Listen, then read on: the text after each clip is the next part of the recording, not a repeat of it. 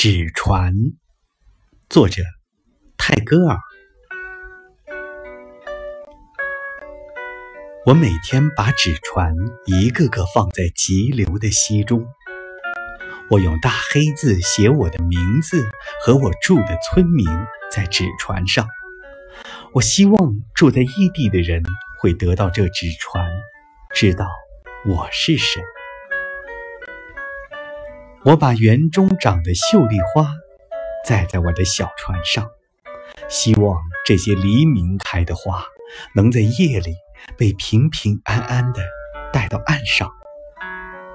我投我的纸船到水里，仰望天空，看见小朵的云正张着满鼓着风的白帆。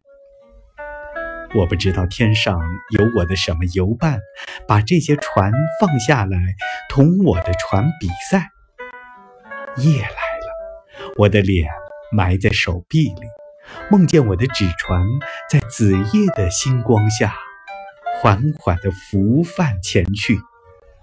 睡仙坐在船里，带着满载着梦的篮子。